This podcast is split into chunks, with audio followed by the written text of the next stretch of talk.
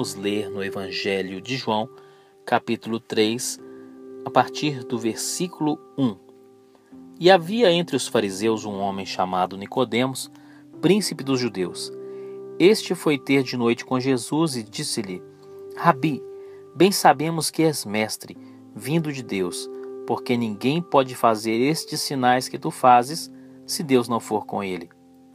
Jesus respondendo, disse-lhe: Na verdade, na verdade te digo que aquele que não nascer de novo não pode ver o reino de Deus. Disse-lhe Nicodemos: Como pode um homem nascer sendo velho?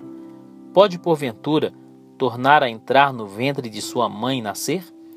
Jesus respondeu: Na verdade, na verdade te digo que aquele que não nascer da água e do espírito não pode entrar no reino de Deus. O que é nascido da carne é carne, e o que é nascido do espírito é espírito. Não te maravilhes de te ter dito: necessário vos é nascer de novo. O vento assopra aonde quer, e ouves a sua voz, mas não sabes de onde vem, nem para onde vai. Assim é todo aquele que é nascido do espírito.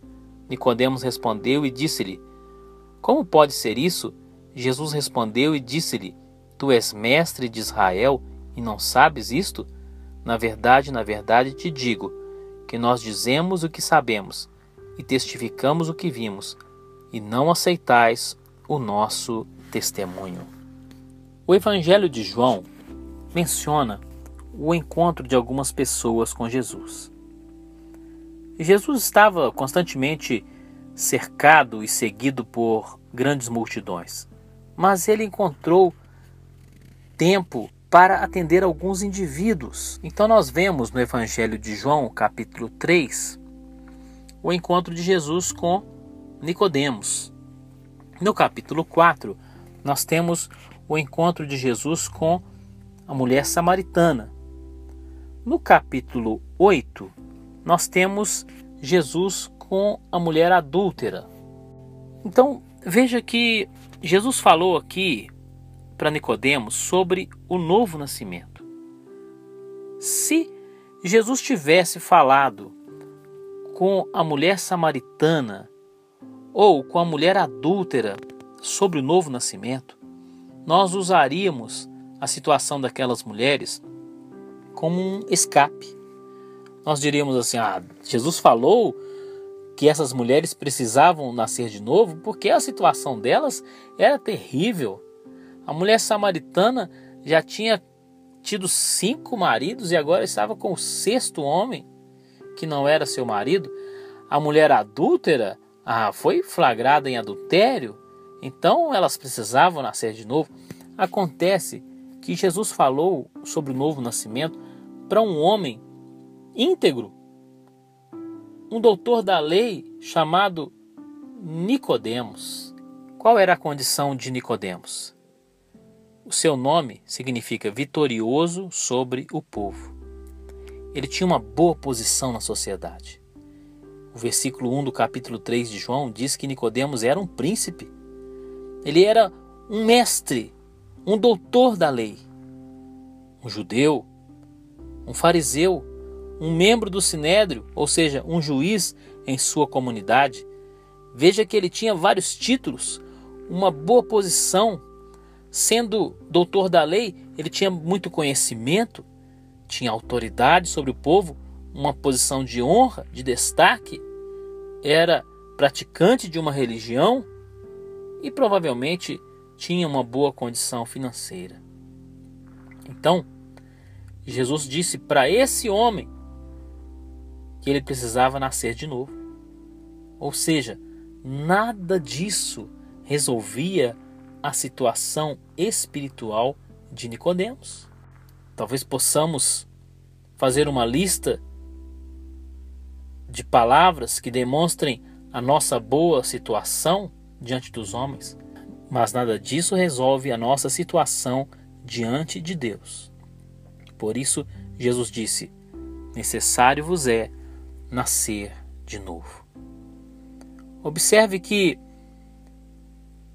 ao contrário de muitas pessoas que procuravam Jesus, Nicodemos não estava doente. ele não estava possesso por demônios.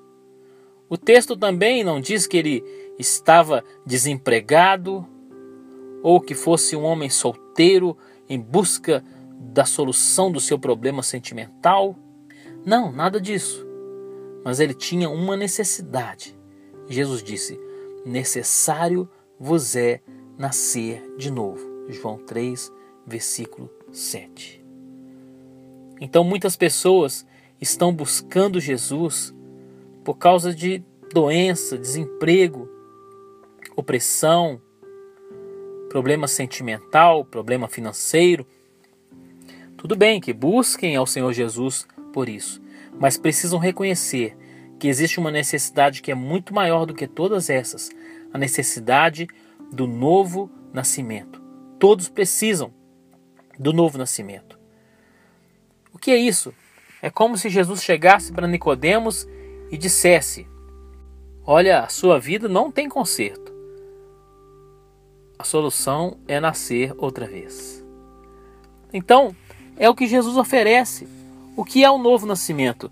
É um nascimento espiritual. É a conversão ao Evangelho de Jesus Cristo. A conversão, biblicamente falando, não é mudança de religião, mas é uma mudança de vida. E isso só acontece quando o indivíduo nasce de novo. Ou seja, assim como existe o nascimento físico, existe também o nascimento espiritual, que acontece quando nós cremos em Jesus e o aceitamos como o nosso Salvador. Conforme lemos na primeira carta de João, capítulo 5, versículo 1, onde diz: Todo aquele que crê que Jesus é o Cristo é nascido de Deus, e todo aquele que ama ao que o gerou também ama ao que dele é nascido. Então, quando você crê em Jesus e o aceita como Salvador, você nasce espiritualmente. Você nasce de Deus, conforme lemos aqui nas Sagradas Escrituras. Eu gostaria de ilustrar o novo nascimento com a metamorfose da lagarta que se transforma em borboleta.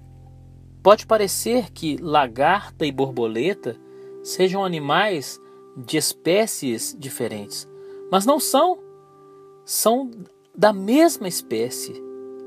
Mas por que são tão diferentes? Porque a borboleta passou por um processo de transformação. Assim, o Evangelho faz em nós. Veja que a lagarta geralmente é feia, mas a borboleta é bonita. Parece uma obra de arte. A lagarta se arrasta pelo chão, a borboleta voa.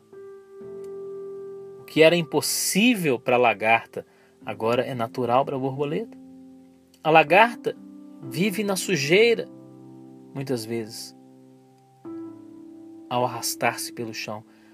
A borboleta voa longe da sujeira. A lagarta tem uma visão restrita, mas a borboleta, voando nas alturas, tem uma visão ampla. A lagarta inspira medo, pavor, nojo, repugnância. A borboleta inspira admiração e o desejo por sua presença. A lagarta é desprezada, rejeitada, xingada e pisada. A borboleta é bem-vinda, é elogiada. A lagarta representa um modo de vida inferior, a borboleta, um modo de vida superior. A lagarta é mencionada na Bíblia como um bicho devorador de plantações, um símbolo de maldição, no Salmo 78, versículo 46. Já a borboleta é um animal útil que ajuda na polinização das plantas. Usaremos a lagarta para ilustrar a carne, a natureza pecaminosa, e a borboleta para ilustrar o espírito ou a vida espiritual. A lagarta é o velho homem, a borboleta, o novo homem, a condição daquele que nasceu de novo. Quando a borboleta está saindo ali da crisálida, podemos comparar isso com um novo nascimento. É como se um novo animal nascesse, embora seja o mesmo de antes. Ao falarmos de lagarta e borboleta, falamos de duas naturezas, embora o animal seja o mesmo.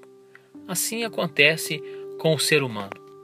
A mudança de lagarta para borboleta não é apenas de forma, não é apenas de nome, mas de comportamento. Então, isso é o mais importante. Não adianta o indivíduo mudar de nome, né? agora adotar nome de cristão, se o comportamento não mudar. Então, não adianta nada. Então, nós temos na Bíblia alguns exemplos muito importantes de mudança. Jacó se transformou em Israel. Seu nome, que significa suplantador, mudou para príncipe de Deus. Mas não foi apenas uma mudança de nome, foi uma mudança de comportamento. Saulo de Tarso, perseguidor da igreja, transformou-se no grande apóstolo Paulo. Mas devemos lembrar o estágio intermediário entre a lagarta e a borboleta, que é o estágio de crisálida. Ou seja, a transformação da lagarta em borboleta não é direta nem instantânea. Por acaso você já viu uma lagarta rastejando pelo chão e de repente pá, a borboleta sai voando? É assim? Não. Existe um processo. A lagarta se reveste de uma casca, de um invólucro, e ali ela passa por um tempo de transformação. E naquele tempo em que a lagarta está recolhida ali no seu casulo, parece que as coisas pioraram. Porque antes ela se arrastava, agora nem isso. Agora ela não anda, não come, está presa, incomunicável. Então, mesmo após a conversão, algumas coisas podem parecer piores, mas acalme-se. É um processo porque o melhor ainda está por vir.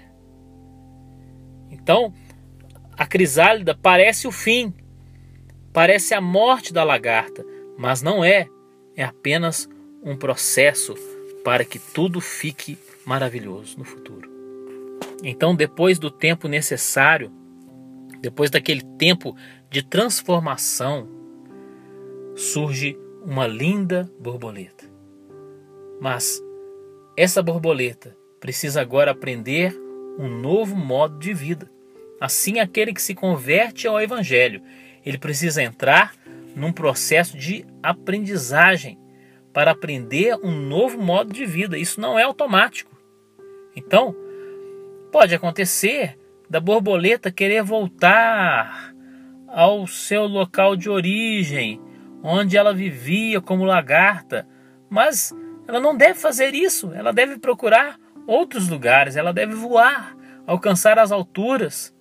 Assim também, aquele que se converte ao Evangelho de Jesus, ele corre o risco de querer voltar para aqueles mesmos ambientes de pecado aos quais ele estava acostumado. Assim como o filho pródigo foi para o meio dos porcos, mas ele não era um porco. Assim, o novo nascimento deve produzir mudança. A borboleta tem um novo nome, ela não se chama mais lagarta. Ela tem uma nova aparência mas ela tem também novos interesses. Ela não quer mais as folhas, agora ela quer as flores. Ela quer novos ambientes, novas companhias, novo tipo de alimento. Assim, aquele que se converte, ele tem novos interesses, ele tem novas companhias. Não que ele vá tratar mal as pessoas ou se afastar da sua família, mas ele ele quer estar perto de outros cristãos. Então, então a nossa história se divide em antes de Cristo e depois de Cristo. O Senhor Jesus tem uma nova história para você, prezado ouvinte. Como diz em Romanos capítulo 12: Não vos conformeis com este mundo, mas transformai-vos. Assim como a lagarta se transforma em borboleta, assim Deus quer nos transformar cada dia mais, de modo que nos tornemos cada vez mais parecidos com Jesus. E assim possamos entrar no reino celestial, para morarmos eternamente com o Pai. Amém.